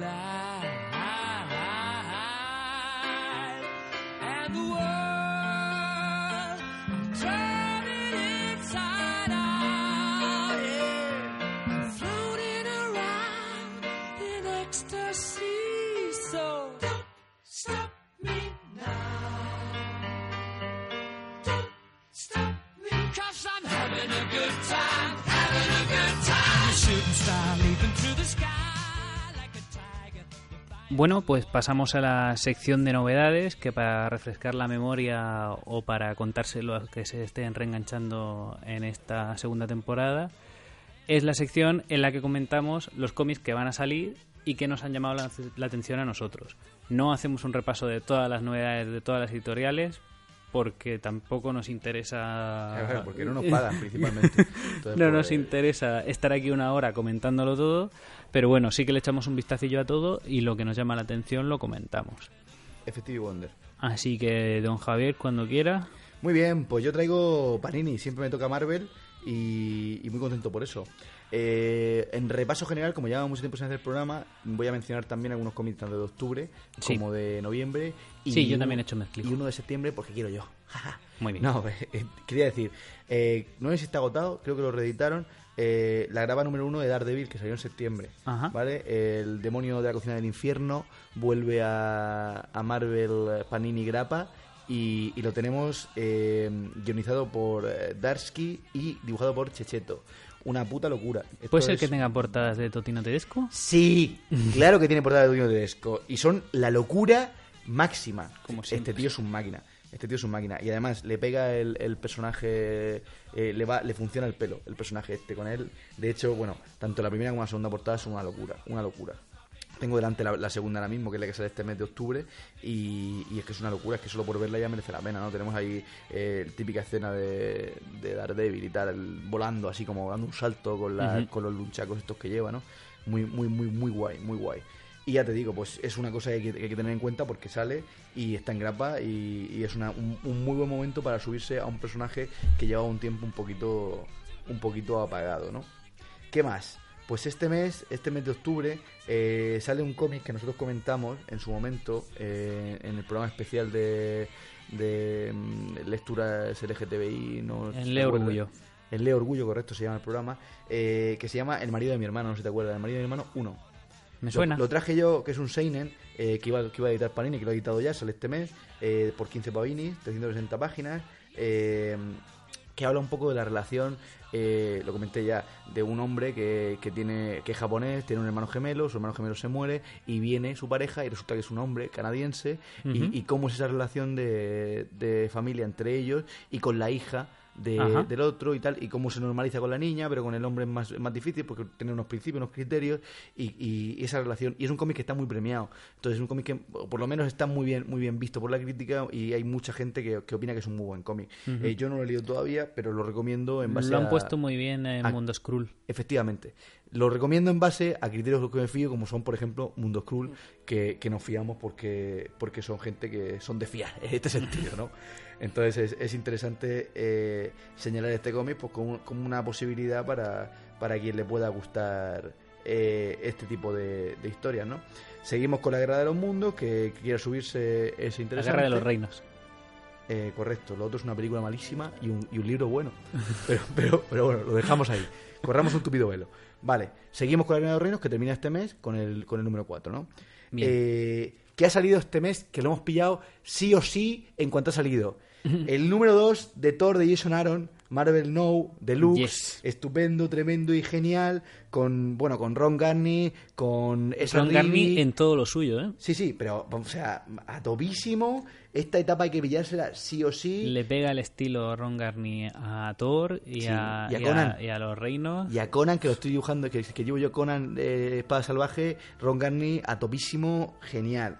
312 páginas, estaba durísima, edición cojonuda, 30 pavos, merece la pena muchísimo. Ya te digo, Jason Aaron al guion, como podía ser otro, Ron Garney y esa Riddick, sobre todo lo- los que más están haciendo ahí el papel eh, principal de dibujantes, ¿vale? Bueno, se titula El Maldito y el protagonista. ¿Quién bueno, será? ¿Quién será el y- Y el maldito? maldito es Malekith. ¡Qué inesperado! Sí, sí. No, mola un montón, mola un montón el arco. Lo, Sí. lo, me lo tengo leído ya de, de hace tiempo, de, de Marvel Unlimited. Pues no nos lo cuentes, por favor. Y mola un montón. Correcto. He resaltado también en Panini eh, Soldado de Invierno, Segundas Oportunidades, que es un tomo autoconclusivo. ¿Por qué lo he resaltado? Porque, bueno, eh, eh, dibuja Rod Reis y, y guioniza Higgins y creo que es una cosa interesante porque lo, lo- he visto algunas por- algunas paginillas y, y me ha parecido... A mí es que Soldado de Invierno me mola. Entonces he dicho, oye, pues una historia autoconclusiva por 11 pavos, pues quizás es interesante, ¿no? El, el- el mirársela. Por lo menos, oye, yo siempre lo que hago es abrirla, ver de qué, de qué rollo va y, y ver si me apetece o no me apetece pillarla, ¿no? Y, y este mes, pues nada más. En octubre no sale no sale nada más así que yo destaque, no salen un montón de cosas, sobre todo continuidades. Sí, bueno, claro, eh, tampoco vamos a empezar a comentar todas las novedades de las series que seguimos eh, solo porque las seguimos. Efectivamente, o sea, eh, todo Ya en lecturas, si todo- acaso. Todo continúa, ¿no? Y con eso tenemos ese mes. Pasamos a noviembre. Noviembre que empieza Dinastía de X, ¿vale? Dinastía de X el 1. Dinastía X, que es lo que en versión original se llama House of X. Efectivamente, House of X, que todos habéis oído hablar y todas habéis oído hablar de House of X, pues esto es eh, guioniza Hitman a tope, está la gente volviéndose loca con el tema de Hitman aquí, el guion. Eh, tenemos la doble edición esta que sacan, que es una con, con un cartonillo un poco más duro, al parecer. Creo recordar que lo 5,70. comentamos, ¿no? En el programa pasado, ¿puede ser? Puede ser, puede Comentamos que había salido un precio muy caro, luego Panini reculó. Dijeron, no, no, es que es una edición especial. Sí, la, bueno. la normal viene ahora. GG LOL, ¿sabes? GG LOL. Eso me suena a mí a, a, a, Pues a a re- mi- a a regular. milonga, milonga, milonga. ¿No? Pero bueno, tenemos una edición normal a 4.51, 56 páginas, eh, que sería la tapilla normal, que estamos acostumbrados, y luego dicen que una tapilla un poquito más dura a 5.70. Pues tú ya verás lo que te pillas o no te pillas, ¿no? Eh, dibuja Pepe Larraz en este, en este dibujo, en este cómic, lo cual es pues eh, calidad asegurada al 200% y recomendación por nosotros siempre, ¿vale? Siempre. ¿Qué más? ¿Qué más? ¿Qué más? Pues tenemos el Estela Plateada Negro. Estela Plateada Negro, que lo recomendó Banff. Eh, yo lo viré por eso, porque, bueno, guioniza Donny Kate. Eso ya es bastante bueno en sí, ¿no? Pero el dibujante que es Strad Moore yo no lo conocía. Y es un rollo, hace un rollo psicodélico mortífero que le va genial a Estela Plateada. Y me parece una pasada para tener en biblioteca. No sé ya si pillar en grapilla o pillar en tomo cuando se haga en recopilatorio. No lo tengo claro. Pero bueno, ahí voy. Ha salido en grapilla, pues ahí lo tenéis. Bien, ¿qué más? ¿Qué más? ¿Qué más? Han reeditado un antiguo eh, tomillo que me parece muy interesante de señalar, sobre todo a, a- a colación de este Estela Plateada, que es el Estela Plateada clásico, eh, el arco de eh, Parábola. Parábola que es de Stan Lee y Moebius, que el dibujo de Moebius pues es eh, es que es el clásico, clásico, clásico de Estela Plateada y me parece súper interesante el, el señalarlo porque, porque es una cosa, pues eso, a tener en cuenta eh, para una colección. A mí me parece que a nivel coleccionista este tipo de cómics pues son, son interesantes, ¿no? No te libras de, de Marvel Saga, que sale otra vez en noviembre, así que tienes un Marvel Saga que yo creo sí, que ya, sí. ya guioniza, ya dibuja... mm, Míramelo, míramelo. López, David López, sí, Bien, ahí llega. Es el tomo de López. Me han dado un mes de descanso. Han ido sacando un Marvel Saga de Capitana Marvel cada mes. Y ahora octubre han parado y noviembre vuelve. Pues sí, efectivamente. Y bueno, sigue, sigue, sigue- si no has pillado, tienes, estás a tiempo de pillar este por lo menos, que es estupendo. David López, Mm. calidad suprema, ¿vale? ¿Qué más sale? Pues la serie hermana de ese House of X, eh, que es Potencias de X. Potencias de 10. Potencias de 10 a tope, que es de, eh, bueno, guioniza Hitman también y, y dibuja R de Silva, ¿vale? Eh, 570, eh, ahí tenemos la edición y una, una edición a 570 cara y a 451 pues más barata. Ya sabéis, por si no lo sabéis os lo digo, eh, que es necesario eh, comprarse las dos series, ¿vale? No se pueden comprar por separado porque van Se unidas. confirma. Se confirma, se confirma la noticia. Eh, efectivamente. Eh, de hecho, salta el guion, al parecer Hitman, según he leído yo, salta guion de una a la otra. De hecho, sí, eh, pues serían tomos y grapas o no sé dónde lo, lo escuché, que, que ni siquiera van eh, House of X número uno, Powers of X número uno y luego el 2 de la otra y luego el 2 de la otra. No, hay un orden específico y a lo mejor es el 1, el 1, luego el 2 y el 3 de esta, luego el 2 de esta, luego el 4 de la otra. No hay, hay Es- como locura máxima. Hay un orden de lectura que vendrá en, Ahora, en- se, en se la come- puesto. se comenta en la Casa de las Ideas, por lo menos, que, que Hitman lleva preparando este evento un montón y que está todo súper bien Sí, sí, ¿eh? que, no una cosa no quita la otra. Que, el ¡Uh! or- que el orden numérico sea un caos no quiere decir que la historia no esté bien hecha. ¿Y qué más sale este mes que llevo tiempo esperando? Valkyria Jane Foster número uno. Sí, Oh, yeah. señor. Con Al Elwin y Jason al guion y el grandísimo Cafú al dibujo. De hecho, bueno, si no pensaba pillármelo, como he escuchado el programa de, de Mundo Skrull eh, ayer, creo que fue, o antes de ayer, pues me lo pillo seguro, porque Cafú estuvo hablando como una hora del cómic y de todo lo que ha hecho últimamente, y me parece pues la pasada máxima, y, y que el dibujo es una locura. Y los que seguimos a Cafú por redes sociales, por Instagram sobre todo, Sí. eh, todo lo que ha subido ahí de calidad, de, eh, un Bulai, por ejemplo, subido en Pegaso, que ha subido esta mañana, creo, Sí. pues, pues es una cosa que te incita a comprarte este tipo de movidas, ¿no? Yo me lo voy a pillar 100% seguro. Ahora, comentaba él también que iba a ser una serie de 5 o 6 números y que parece ser que va a ser serie regular. Ajá. Así que pues nos quedamos con serie regular y, y ya veremos a ver cómo, cómo avanza esto. Pero vamos, que tiene una pinta estupenda, ya os lo digo yo. Y que además eh, no solo tiene una pinta estupenda, sino que tiene un dibujo de una calidad genial, pues seguro 100%. Ujú. Así que no vamos a fallar. Jason Aaron, que además eh, nace a raíz de- del evento de, De la Guerra de los Guerra Reinos. los Reinos. Ujú. Entonces, pues oye, también es interesante resaltar eso, ¿no? Que, que la Guerra de los Reinos pues es, es el punto de partida de esta Valkyria Jane Foster y por qué este poder de Valkyria pues ha recaído en, en este personaje tan querido en la etapa de, de, De. Aaron y de, y de Thor, eh, poderosa Thor, ¿no? Que tenemos. Que hay película también este año, ya lo comentaremos. Bien, y con eso yo termino Panini. Pasamos un poco a, a las novedades de mm, otra editorial, Planeta en este caso, que trae un poco de independiente y un poco de todo, ¿no? Eh, ¿Qué trae Planeta? ¿Qué trae Planeta? Pues he estado echando un vistazo y trae algunas cosillas interesantes. Tra- Trae el primer tomo recopilatorio de la serie que yo sigo, que, que ya comenté en, la, en el programa que sigo comentando algunos meses, que es la de eh, Darth Vader Lord Oscuro, que son los cinco o seis primeros numerillos, que parece bastante interesante. Trae el tomo número 4, creo, de Paper Girls, que ha terminado ya. Estado- no, el, no, el tomo 23, perdón. Eh, no, la grapa 23, el tomo 4. Grapa 23. Bien. Termina ya. Sí, que vaya, vaya liada me he hecho.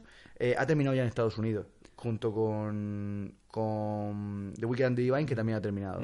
Eh, entonces, pues mira, pues son dos series que yo por lo menos sigo, por la de la de the Divine, y que me interesa saber cuándo, cuándo terminan. Eh, ¿Qué más? Pues salen tomos clásicos de, de Conan, que a mí Conan siempre me gusta comentarlo. Eh, sale el tomo de, de Conan Rey, que es un integral, y que, y que bueno, pues son cosas clásicas que se van reeditando y que, y que pues hay que tener en biblioteca o si te gusta el personaje, ¿no? Entonces, pues, oye, pues ahí lo tienes, pues lo miras y si te mola bien y si no, pues, pues no te lo pilles. Y, y qué más. Buen resumen. Eh, buen resumen, ¿no? Y ya está, y de, de- la verdad que Planeta este mes no ha traído nada más que a mí personalmente me interese, entonces tampoco tampoco he pillado nada más en novedades. Eh, he Ah, mi- bueno, yo lo que sí que antes de que cierres, eh, Sí. en Planeta Sí. me interesa y probablemente acabe pillándome el Planeta Manga. Ah, sí, correcto, lo hemos comentado esta tarde además. Comenta, comenta un poquito de qué va el rollo. Es una revista formato japonés, pues como puede ser la Shonen Jump o todas estas, ¿no? Que sabemos que en Japón que funcionan. Eh, los tomos eh, de manga no te los sacan, o luego también sí, pero la primera vez que te sacan las series eh, vienen como en una revista en la que meten capítulos sueltos de, de las series. Entonces, si tú sigues Naruto, pues tú te compras la Shonen Jump en la que viene Naruto y, y cada mes pues vas pillándote al siguiente capítulo, siguiente capítulo y vienen muchas series más. Genial. Y entonces han querido hacer esto, pero no es eh, con manga japonés, no es que estén eh, cogiendo los derechos de una Shonen Jump o, o algo de esto, sino que eh, van a crearla con autores españoles, Guapísimo. autoras españolas. Eh, y yo creo que va a molar un montón. De hecho, eh, la van a sacar, son 300 y pico páginas por 5 euros. Y me llama mucho la atención que he visto que está Nauncina ahí metida. Y, y con eso y que te molen dos series más, eh, ya te está rentando Sí, sale- el tomillo. porque cinco pavos, por, ¿no? por cinco euretes.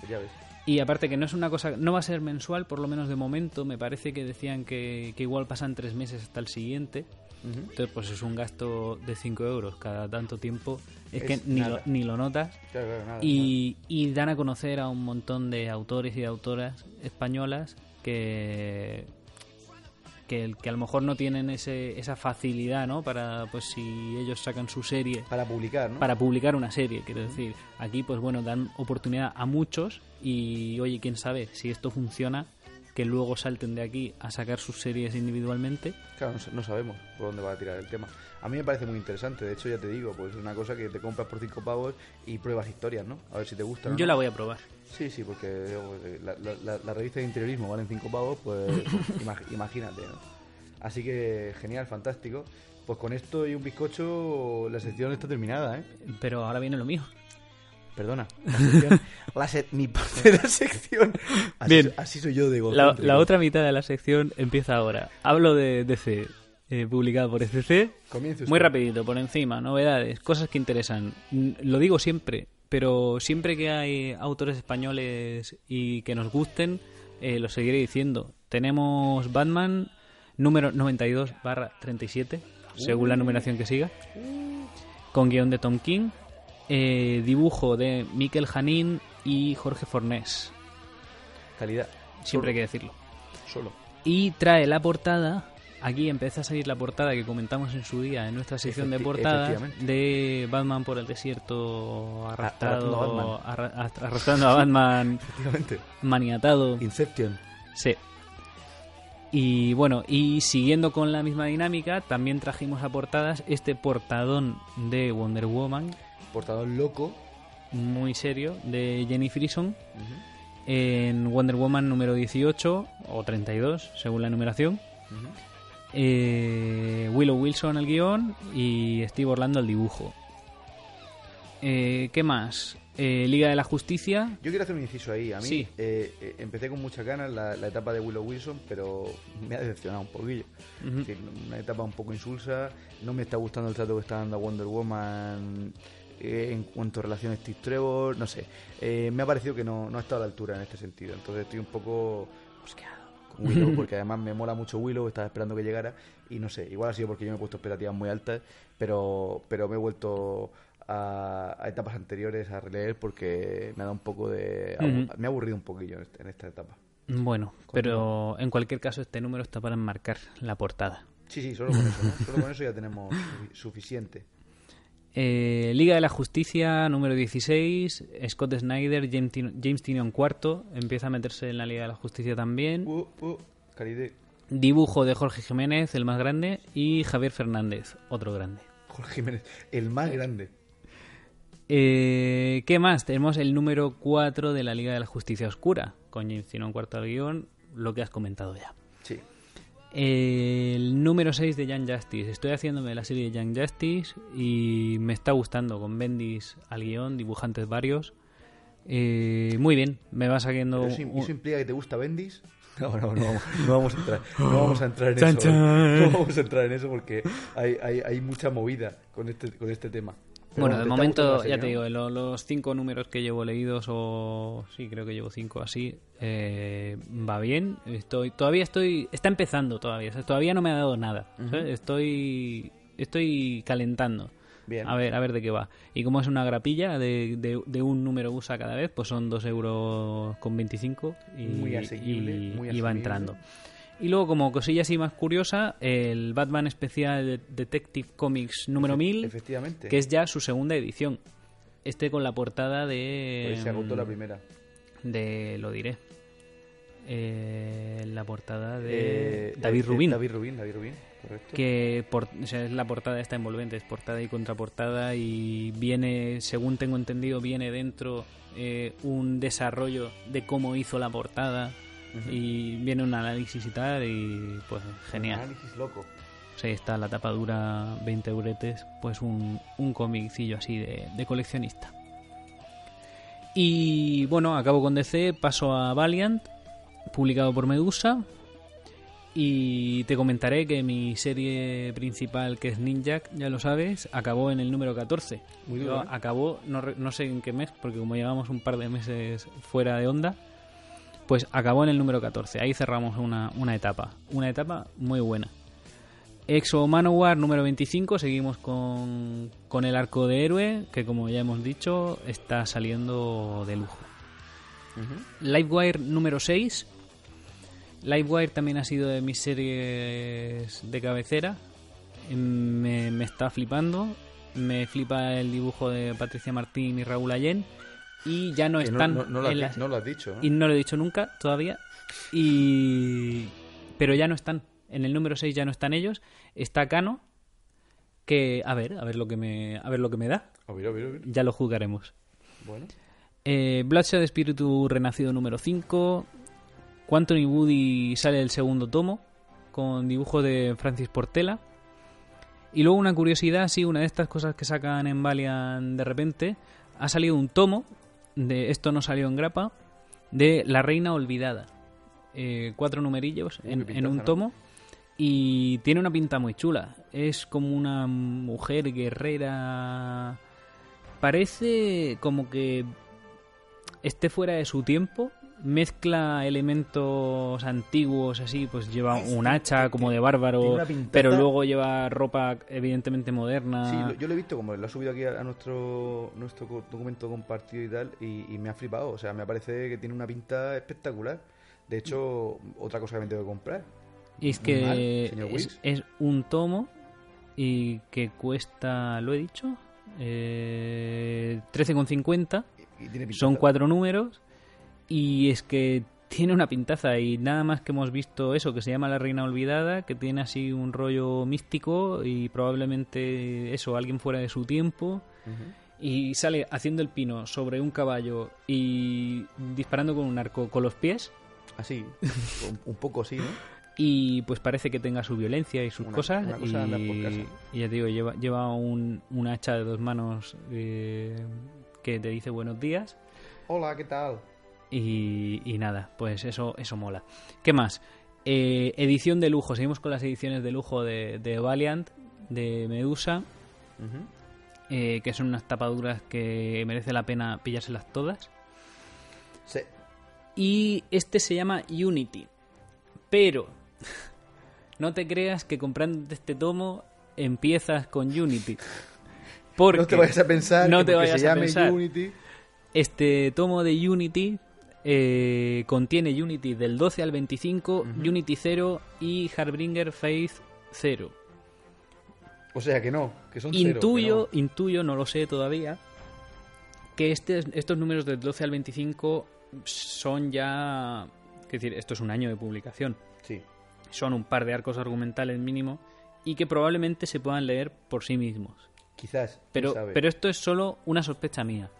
Ahora bien, si queremos eh, pillar esta serie completa a día de hoy, tenemos que empezar por el Exo Manowar edición de lujo tomo 2, del que hablamos en su día. Sí. Pues ahí está metido, aparte de la parte de la serie de Exo Manowar que lleva, el Unity del 1 al 7. Porque eh, Unity eh, nace con. O sea, nace de la serie de Exo Manowar. Es- está directamente relacionada. Por eso que esté en la edición de lujo número 2. Ya, tío, pero qué chulo. Lo, lo metieron ahí. Ahí a tope, para ti. Y del 8 al 11 está en el integral de lujo de Armor Hunters, que salió muchísimo antes. Es- eh, pero además salía hace un montón. Sí, sí, de sí, O sea, en plan... es un- el, el- a nivel publicación ha sido un caos. Porque ni siquiera es cronológico. Este Armor Hunter salió muchísimo antes, muchos meses antes. Y incluía del 8 al 11. Tremendo caos. Entonces, bueno, pues por un lado del 1 al 7, por otro lado del 8 al 11 y ahora ya del 12 al 25. Pues ya está. Y por ahí va. Esto pues cuesta sus 40 euretes majos, pero bueno, son 432 páginas, sale a cuenta. Hombre, pues sí, sí. Por lo menos te dan al peso, ¿no? La, Sí, la- sí. el- el- al el- peso sale, al el peso precio- sale. El precio al peso. Y nada, y por comentar alguna cosilla más, eh, he mirado el catálogo de Norma y tenemos el volumen 5 de The Wicked and the Divine, que has comentado antes, números del 23 al 28, 20 euretes, la tapa blanda. Eh, tenemos en manga The Promise Neverland número 9 de Kaiju Shirai y Posuka de Mizu, Que siga a tope, ¿no? que sigue a tope. Son 8 euros que, Que están bien invertidos. que están bien invertidos. Eh, vamos a ver si sabemos qué pasa con William Minerva. ¿Qué intenciones tenía o tiene? ¿Qué intenciones tenía? ¿Quién sabe? lo, lo descubriremos en próximos episodios. Pero nunca hablaremos de ello porque la gracia de esta serie es que te la leas porque todo te quedas muy loco y todo Claro, lo que claro, digamos claro. es spoiler puro y duro. Efectivamente, nunca hablaremos de ello. Jamás. Será secreto siempre. Así que nada, por ahí acabamos con las novedades. Muy bien. Pasamos a la siguiente sección. Sí, adelante, portaditas.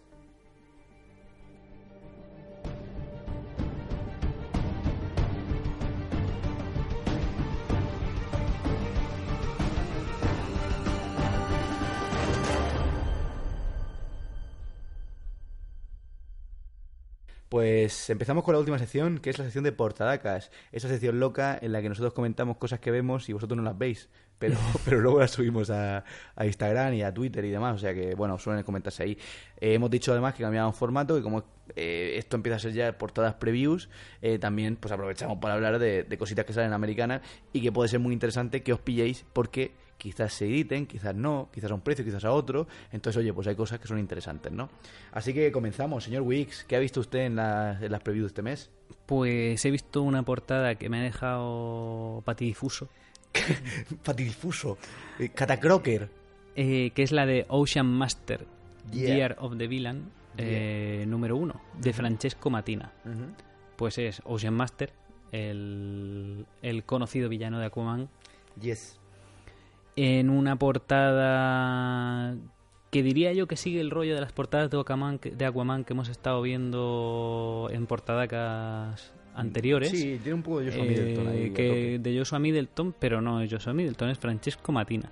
Sí, pero eh, el Martínez también tiene fama, ¿eh? Yo lo he visto en varias veces ya, o sea, que decir, eh, lo, lo- lo reconozco. Y es, muy parecido. y es este es Ocean Master, el, el señor del océano, eh, en, en el agua, eh, en la superficie del agua, en, en una tormenta probablemente provocada por él, Tienen toda la pinta. con su tridente y, y gritando y, y lloviendo y una pasada. Yo también la tenía en, en, en mi selección. O sea Bien. que perfecto. Eh, y además creo que es un one shot, ¿no? Es un one shot de, de ah, pues no lo de sé. Ocean Master. Yo di- he leído- di- he dice leído número uno, no sé si continúa o se queda ahí. No Creo lo que sé. es un one shot eh, de, de Ocean Master del personaje este y puede ser interesante incluso pillárselo no solo por la portada sino también por, por el Ujú. contenido, ¿no? Pero bueno, eh, ¿qué más? Pues ahí está. Eh, en Valiant eh, tenemos Visitor número 1 D4.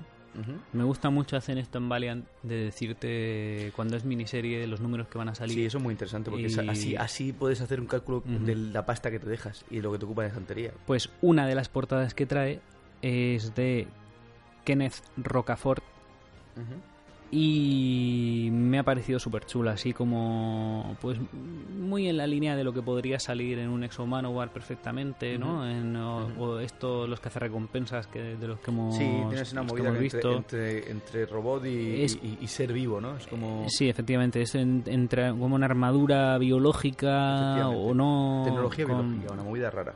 Y pues así, no sé. Hay que verla, esta hay que verla, hay que pasarse por el Instagram, por el Twitter y, y- verla porque está, está muy guapa. Luego, una de las joyas de, de este mes es la portada de Die, el Mm. número 10, la serie de Kieron Gillen y Stephanie Hans. ¿Cómo la cagamos eh, no pillando esta serie? ¿Cómo pasó Es eso? que no la pillamos a tiempo. Cuando me di cuenta de que había salido, ya estaba Hostia. empezada y ya no pues pude... yo he de decir, he de decir, y no es por arrojarme mérito, pero yo, Stephanie Han, la primera vez que la vi dibujar, me enamoré de su dibujo, de su forma de dibujar, sobre todo de su acuarela, que es una puta pasada. Me pillé el, el Secret World de de Ángela, cazadora de brujas, que salía, que además no ya descatalogado, eh, de que era, era difícil de conseguir. Lo pillé porque es que es una puta pasada lo que hace esta mujer, una pasada. Y tiene una serie, una serie solo con Kieron Gillian, o sea, para ahí quieren más. Esto tiene que ser eh, canelita, el, di- el dibujo canela, ya lo, ya lo hemos visto. Y el guion tiene que ser una pasada, seguro. Además, que al parecer es como, Sí. según he leído yo, ¿no? es como de mundillo de rol, como un Sí. Dungeon and Dragon, ¿no? Un así. Sí, lo comentamos en el último programa. Lo comentamos también, ¿no? O sea, que, esto hay que pillarlo, ¿vale? O sea, espero que sea un recopilatorio en tapadura en breve y pillarlo y punto. Pues la portada que traigo es una portada alternativa eh, dibujada por Anna Dittman. No es de ella, además. No, no, en este Fíjate. caso la, la portada no, no Pues es de Stephanie Hans. Sí, sí, también son todas, ¿eh? buenas, también son muy buenas. Sí, todas las portadas de esta serie están muy bien, llevan una línea muy buena. Pero esta es de Anna Dittman. Eh, y dice, dice aquí que es el final de una de un arco argumental. ¿Cómo te cuento esto? Todas las portadas de DAI tienen ese patrón geométrico, ¿no? Eh, que, la- que el- que las cruza así, que se superpone, digamos, al, al dibujo. Y este es en, en un blanco y negro, así muy luminoso, como incluso plateado, diría, con, con mezclado con dorados, con algún detalle en rojo. Sí, es una movida, Eh, una movida.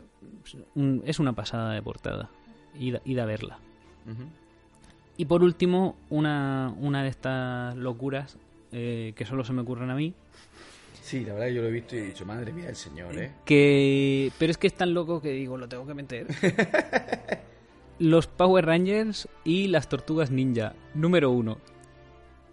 Y ya Así. está- y ya está. así. Y la portada son los Power Rangers, los clásicos, los buenos. De Classic Power Ranger, ¿no? El que uno, uno se metió, se, hizo yonki, ¿no? Eso, lo- los clásicos, ¿no? Rumores, rumores. es falacia. Vale, Son vale. gente sanísima todos. Vale, vale. Pues los clásicos, con incluido Power Ranger verde Ah, y las tortugas ninja. Que Power Ranger no es de los clásicos, ¿eh? Es de segunda generación clásica, como el blanco. Bueno, pero, pero quiero decir que es de la- de lo- del mismo equipo de los primeros. Second Generation, ¿eh? No, generación no, si acaso segunda temporada, pero la generación es la misma. Vale, te lo compro, de acuerdo. Porque luego eran los Power Rangers Turbo, los Power Rangers Ninja, los no sé qué, esos eran otras sagas. Pero esto es de los primeros. Yo soy un de, De los originales. Yo eran los masillas y, y lo- y los que explotaban. Pues sí, pues esto pues será una locura y será muy divertido seguro. De Boom Studios, por cierto. Y como ambos son. a- ambas sagas son, son parte de mi infancia y las tortugas ninja eh, son de lo mejor que hay, pues lo tenía que traer. Y es una portada que va a estar ahí. Perfecto. Y por mí ya está. Muy bien, pues si te parece, empiezo yo. Dale. ¿Te parece? ¿Sí? ¿Puedo? Bien, pues yo empiezo por Image, ¿vale? Eh, te comenté, y lo comento en el programa, eh, que me molaba una serie, por lo menos me gustó la portada de una serie que se llama eh, Lucy Claire Redemption, que, en- que es de John Upch- a- Upchart, tanto el arte como, la, como el guion, como las portadas, como las portadas alternativas, ¿vale? A mí cuando son autores completos me mola porque eh, muchas veces indica que, que lleva mucho mimo, ¿no? Mucho, el, el trabajo es muy personal. Entonces me parecía muy interesante esta serie en ese sentido y porque tiene hombre lobo y katana. Entonces pues, es una combinación que a mí, eh, pues si tú pones hombre lobos y katana, ¿no? Como los dados estos para hacer historias, tiras un dado, hombre lobo y katana y tú, pues eso es bueno seguro, ¿no? Por lo menos algo tiene que tener interesante, ¿no? Habla de eso, porque es una heroína y todo el rollo y que hay movidas psicodélicas con los hombres lobos. ¿Al final te la pillas o no? Pues no lo sé, lo estoy decidiendo, lo estoy decidiendo. Pues tienes hasta Mañana hoy. o- para- hoy. Pues esta No, noche tienes mañana, mañana puedes a- pedirlo lo voy a- todavía. lo voy a pensar. Pero bueno, es interesante, ¿vale? Vale como 4 dólares y, y es, el- es que es el número uno. Es que no sé cuánto va a durar. Eso es lo que me preocupa. Pero bueno, tiene buena pinta, la verdad. Eh, así que, que vamos a ir viéndolo. ¿Qué más? Eh, en portadas de Image, Ascender, de Jerry Lemire y Dustin Yen. Eh, la portada también es del señor eh, Guyen este, en Guyen, que se llama, me imagino que se eh, Yen o algo El, así. el apellido vietnamita este, que todos los vietnamitas se apellidan así. Ape- apellido vietnamita estándar, o por lo menos parecido. Es el número 8 de Ascender, que es una de estas series eh, eh, extrañas de Jerry Mike que molan que te cagas, y la portada está guapísima, es un rollo así como... Sí, sí, sí, sí. Es como una especie de... Yo lo marcaría en un universo entre Van Helsing y Mad Max, ¿no? Como, como un rollo... Si queréis verlo, pues lo O sea, pasáis a ver. me recuerda un hombre lagarto, así como Lleva rollo como una- tribal una también, ma- como una, como una máscara, máscara de hueso, claro, ¿no? como una máscara de hueso Y y, los- cruz. y unos pelos así por detrás muy de Sí, punta. Una cruz gótica, así un rollo raro. Pero la portada, esta es una, una acuarela eh, muy, muy bonita. Muy, muy bonita. Y con esto, pues, Image eh, lo termino ya, porque tampoco iba a seleccionar muchas más cosas de aquí. Paso a DC, ¿vale? Dale caña. DC, ¿qué nos trae DC? Pues mira, primero, antes de portadas.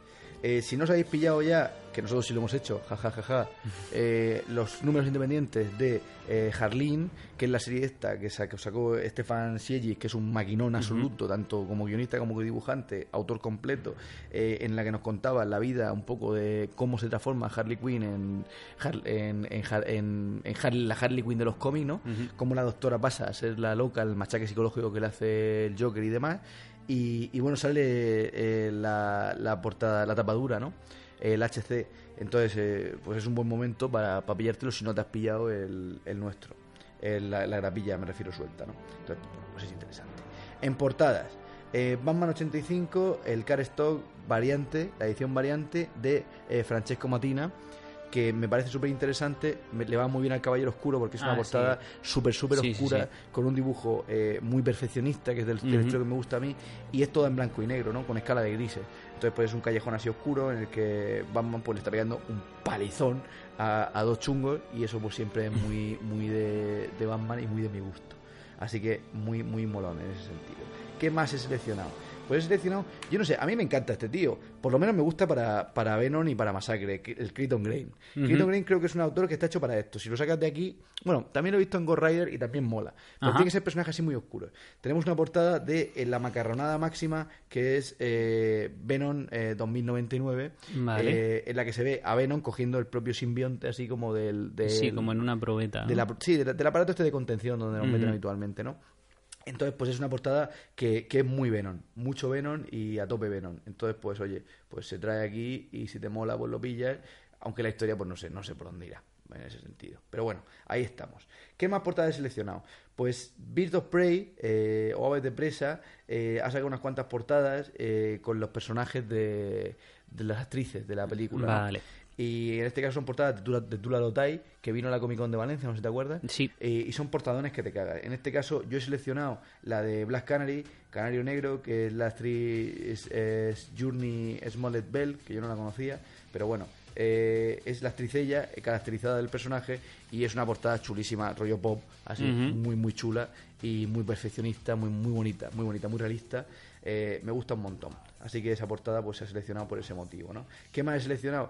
El Action Comic 1018, la, la edición viene también de Gabriel Delotto, que es una edición muy del estilo de, del es el Superman clásico, Sí. pero haciendo eh, esto que me encanta a mí, que creo que he traído varias de estas, de cuando que además es que es muy lógico en cuanto a la física de los superhéroes, ¿no? Que cuando hace el esfuerzo para sal- salir a volar, pues revienta al suelo, ¿no? Entonces, pues es una escena muy chula de un Batman así, pues muy, muy clásico, que mola, que mola bastante. De un Superman, perdón, muy clásico, que mola bastante.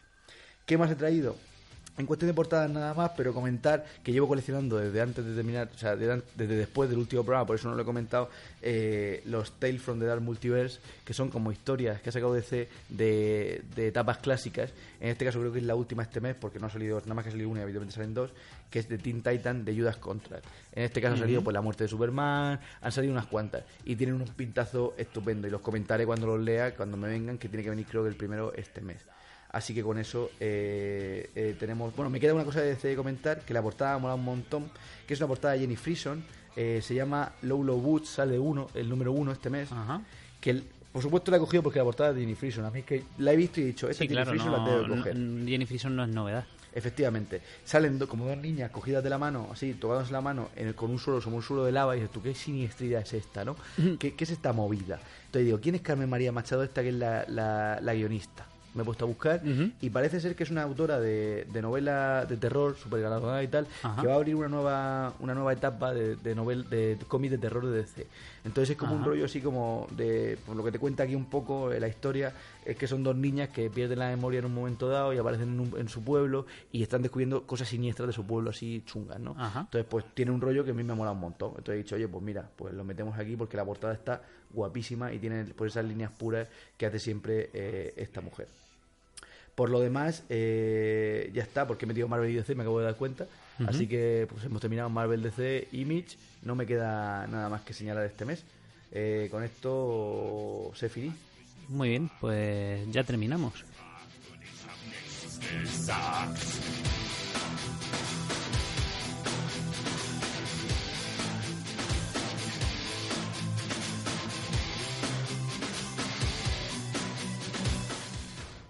Bueno, pues hasta aquí hemos llegado. Al final el programa se va a quedar en una horita y media o algo así. Ah, muy bien, ¿no? Hemos, cu- hemos- hemos cumplido. Creo que cumplimos con, con lo planificado. Muy bien, muy bien. Yo me quedo, me quedo contento, la verdad. Eh, bueno, eh, decirnos, por favor, si, si os mola este formato o queréis que os demos 18 horas de programa. En ese caso, pues no se hará. Pero, pero por lo bueno, por lo menos saberlo, ¿no? Lo que, lo que os ha gustado, si os ha molado, si se escucha bien, si no se escucha bien, todos esos rollos que nos decís siempre, ¿vale? Pues sí. Y con esto, pues señor Wix, si te parece... Lo que queráis, pues nos lo comentáis por los comentarios en iVoox, por Twitter en arroba hunters barra baja comic, en Instagram en Comic Hunters Podcast o al correo comichunterspodcast arroba gmail.com. Y eso es todo. Hasta la próxima y nos vemos en el siguiente programa. Chau, chau.